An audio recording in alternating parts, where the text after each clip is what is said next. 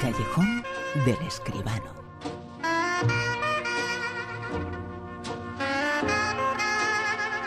La Rosa de los Vientos comienza hoy su nueva temporada, es la 19, siempre ha estado con nosotros hablando de cine, hablando de espectáculo, hablando del séptimo arte, el más grande, el que más sabe, José Manuel Esquivano, muy buenas. Buenas noches, Bruno, ¿qué tal? José Manuel, y además en esta primera reunión que tenemos este año, esta temporada, fíjate lo que son las cosas. Aunque le han quitado metraje, no mucho, ¿eh? pero algo le han quitado, se acaba de estrenar bueno, es noticia, ¿no? Benur. Bueno, no, sé si es noticia o no. Yo, hombre, yo creo que es la, la, gran película de estos últimos diez minutos, precisamente. Se ha estrenado el nuevo Benur. Curiosamente, la película se llama, para decir el título completo, Benur 2016. Lo ponen debajo para que se sepa que esta es la nueva versión, la de este, la de este momento, la de este año.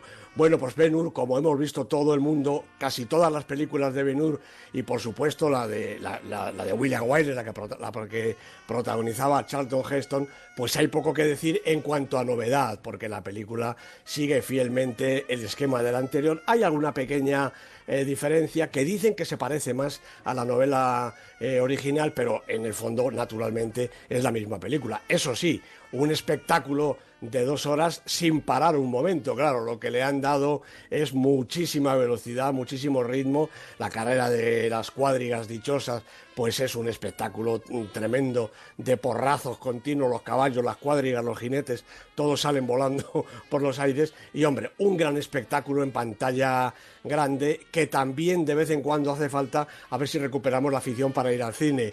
Eh, novedad poca, mejor que la anterior, yo creo que no. 124 minutos, en dos horas, eh, cuatro minutos eh, dura esta película, la de 2016, la de 1959, que tuvo algo de éxito, dura 212. Debe ser lo único que hay en el mundo que con el paso del tiempo es más pequeño, ¿eh? Sí, bueno, a mí me pasa también, ¿eh? Sí, no, hombre, no. Sí, hombre. Yo creo que sí, pero sí, efectivamente, han hecho una película. Aquí está todo pensado, Bruno. Es decir, eh, una película tan, tan, tan larga es un poquito menos comercial. ¿De qué se trata? De que sea muchísimo más comercial, con lo cual, pues lo que haga falta, hombre. Eh, yo lo que le echo en, falta a este Benur es, eh, desde luego, primero que por qué, y segundo, unos actores, un reparto de la misma categoría. Este chaval, Houston, el nieto de, de John Huston no llega a la categoría, no digo de actor, sino en cuanto a carisma, en cuanto a imagen de Charlton Heston. Y eso es una cosa que se nota en toda la película. Y es que es imposible, ¿no? Creo pues sí, es muy ¿eh? difícil. Francamente, es, muy difícil. Fíjate que Charlton Heston no me parece, desde luego, el mejor actor de la historia del cine. Era un poco hierático, ¿no? Un poco. En fin, bueno, todos conocemos eh, su figura y, muchas de sus películas, ¿no? Pero tenía, desde luego, muchísimo carisma y tenía una fotogenia brutal. Charlton Heston era esos, de esos animales cinematográficos que, puesto en mitad de la pantalla, no necesitaba ninguna cosa más, ni hablar siquiera. Ganó el Oscar a la mejor película, la original, la de 1959, Ben Hur. Ahora, en el Festival de Venecia, que acaba de comenzar, ¿quién puede ganar? Bueno, pues ya ha arrancado y, hombre, todavía es pronto para ver eh, favoritos porque, bueno, ha empezado este pasado miércoles, el día 31, hasta el 10 de septiembre, ¿no? Ha inaugurado una de las películas, yo creo que mejores del festival, La La Land, una película musical de Damien Chazelle, el mismo director de We Plus. Y en la sección oficial, que con un jurado que preside este año San Méndez, pues hay, como siempre en Venecia, porque para eso es un festival de clase primerísima, nombres consagrados. Wim Wenders va con Los Bellos Días de Aranjuez, sobre la obra de Peter Handke. Terrence Malick por fin estrena El viaje del tiempo. Emir Kusturica está con On the Milky Road, que también protagoniza, además de, dirigir. François Sosson eh, concursa con Franz. Denis Villeneuve con Arrival, mientras llega la ocasión de hacer la segunda parte de Blade Runner, si nadie lo remedia. Y también están las nuevas películas de Tom Ford, Stefan Brisset, Andrei Konchalovsky y cine latino. Pablo Larraín, Christopher Murray, chilenos estos, Mariano Con, Gastón Diprat con El Ciudadano Ilustre, una película coproducida con España. Estos dos son argentinos y el mexicano Amat Escalante. No hay ninguna película española pura, solamente Raúl Arevalo está con Tarde para la Ira en la sección de Horizonte, sección para debutantes, y curiosamente en la sección oficial tampoco hay más que una sola directora, tampoco demasiado conocida, Ana Liria Amirpur, que eh, concursa con The Bad Batch. Eh, como digo, todavía es pronto, el festival está empezando, ahí están las estrellas, la alfombra roja, todo el glamour. Y, hombre, entre las demás secciones de la sección oficial, los homenajes, las retrospectivas, el mercado de producciones, todo eso junto completa la que es eh, sin duda la gran cita del fin del verano y el comienzo de la temporada de festivales. Enseguida arranca Toronto antes de que termine eh, Venecia y en España tenemos ya mismo San Sebastián, luego Sitges, Valladolid, en fin, todos los festivales. Pero de momento Venecia se lleva todos los titulares porque es la gran cita del cine mundial, la cita de más glamour, Venecia. ¿Dónde mejor se puede ir para ver el mejor cine del mundo? Glamour, alfombra roja, Venecia ex extraordinaria, los eh, actores, las actrices eh, lo son, no sé cómo hacen, porque Venecia es hermosa, es eh, bonita, pero se está incómodo o se moja, menos ellos, menos los actores, que van impolutos. Efectivamente, bueno, pues como los llevan, ¿verdad? En palmitas hasta dejarlos al pie de la escalinata de la alfombra roja, pues ni se mojan, ni se ensucian, ni nada, porque otra cosa sería imperdonable. Claro, hay que ir guapísimo al Festival de Venecia. Una de las películas que se ha estrenado en este último tramo, de la que ahora hablamos, la crítica de José Manuel Esquivano, esta noche, cerca de tu casa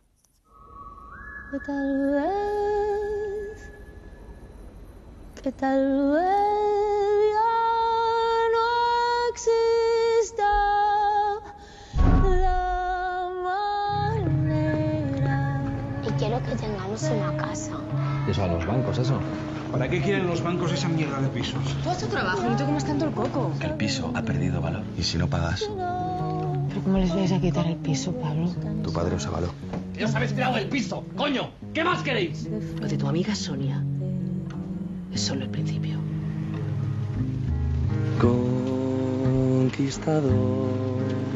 Una película que pone música muy buena a un eh, drama que han vivido cientos y que están viviendo cientos de miles de personas. Una película comprometida, cerca de tu casa. así es. Cerca de tu casa la ha dirigido Eduard Cortés y estos protagonistas a los que oíamos ahora mismo pues son Silvia Pérez Cruz, Adriana Ozores, Luis Omar.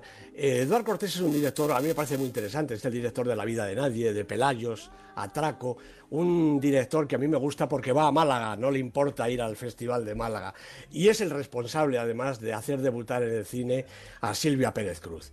Ella es eh, Sonia, una joven que vive la más difícil situación como acabamos de oír. ¿no?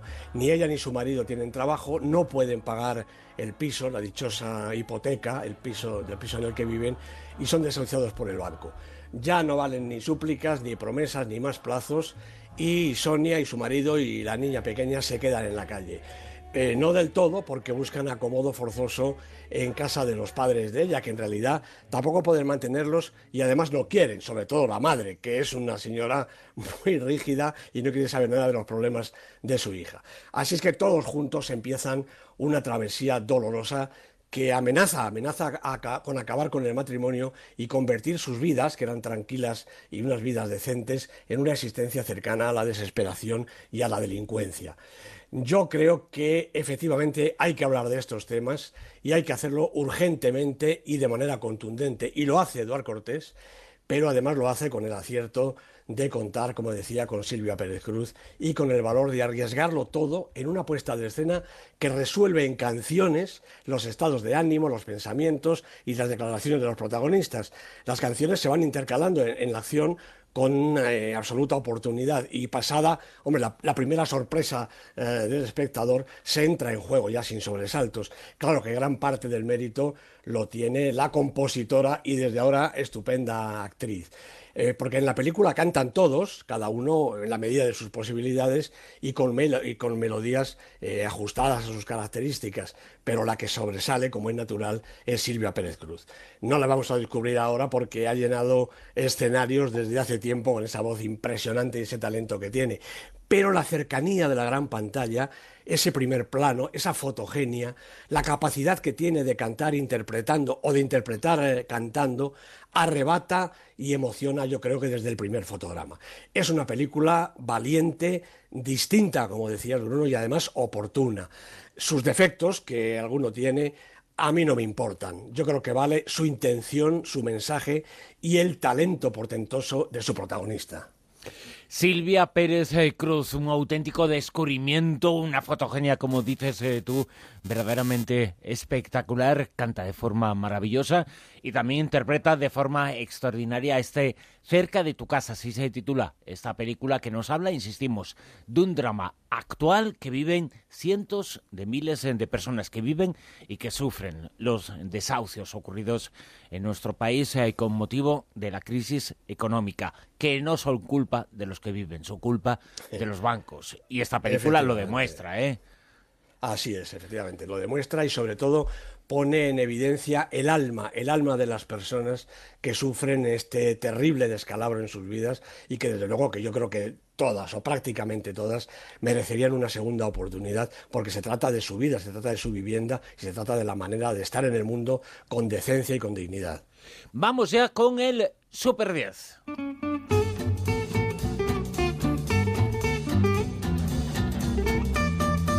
La lista, seguramente con muchas eh, novedades eh, tras el verano, tras el mes eh, de agosto que nos ofrece cada semana José Manuel Esquivano aquí en su callejón. Película situada en el puesto número 10. Bueno, en el 10 tenemos una de terror, Nunca apagues la luz, de David F. Sandberg, con Teresa Palmer y Gabriel Bateman. Dos semanas ha bajado desde el puesto 7. En 9. En el 9 repite posición después de cuatro semanas. Regreso a casa, la película del chino, del maestro chino Zhang Yimou. Yo creo que una de las películas del verano. 8.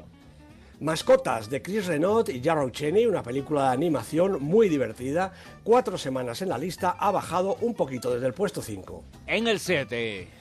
Primera semana para el bombazo de taquilla de estos momentos, Cuerpo de élite, una película española de Joaquín Mazón con Miki Esparvé, con María León y seis o siete descerebrados más, todos juntando esta especie de cuerpo policíaco que no se sabe por dónde coger. Dicen que es algo así como Academia Loca de Policía más ocho apellidos vascos. Pues por ahí va la cosa. Seis.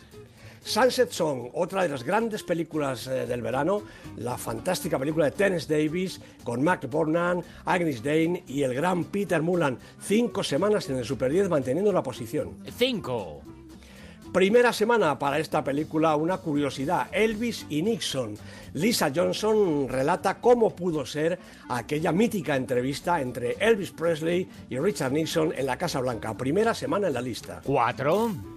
Bueno, pues esta es nuestra única superviviente. Julieta de Pedro Almodóvar lleva 20 semanas con esta en el Super 10, ha atravesado todo el verano y en esta semana todavía se ha permitido subir cuatro puestos. En el 3.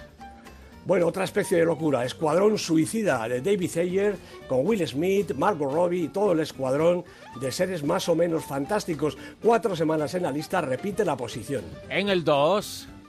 Pues primera semana para Cubo y las dos cuerdas mágicas de Travis Knight, una fantástica película, quizá la mejor película de animación de este año, una película en stop motion, es el sistema que permite mover fotograma a fotograma los muñequines de la película, realmente todo un espectáculo. Muy importante, desde luego después del mes de agosto, puesto número uno en el Super 10 para pues acaba de entrar y se ha ido hasta el número uno, Café Society, la película de Woody Allen con Jesse Eisenberg, Kristen Stewart, una maravillosa fotografía de Vittorio Storaro, una historia fenomenal de Woody Allen y eso sí, una de sus películas más amargas. Realmente es una película demoledora, pero es una película de un genio. Café Society, número uno, primera semana en la lista. Fiel como siempre a su cita, ¿no? En este último tramo del año, novedad de Woody Allen, ¿eh? No falla, pues ¿eh? Sí, no falla y además yo creo que esta vez va a llevar bastante público a la sala. Woody Allen, a una película de Woody Allen en el puesto número uno en el eh, Super 10 con José Manuel Esquivano, como todas las semanas aquí, como todos los años, en La Rosa de los Vientos. José Manuel, muchas gracias. Un abrazo, Bruno. Hasta luego.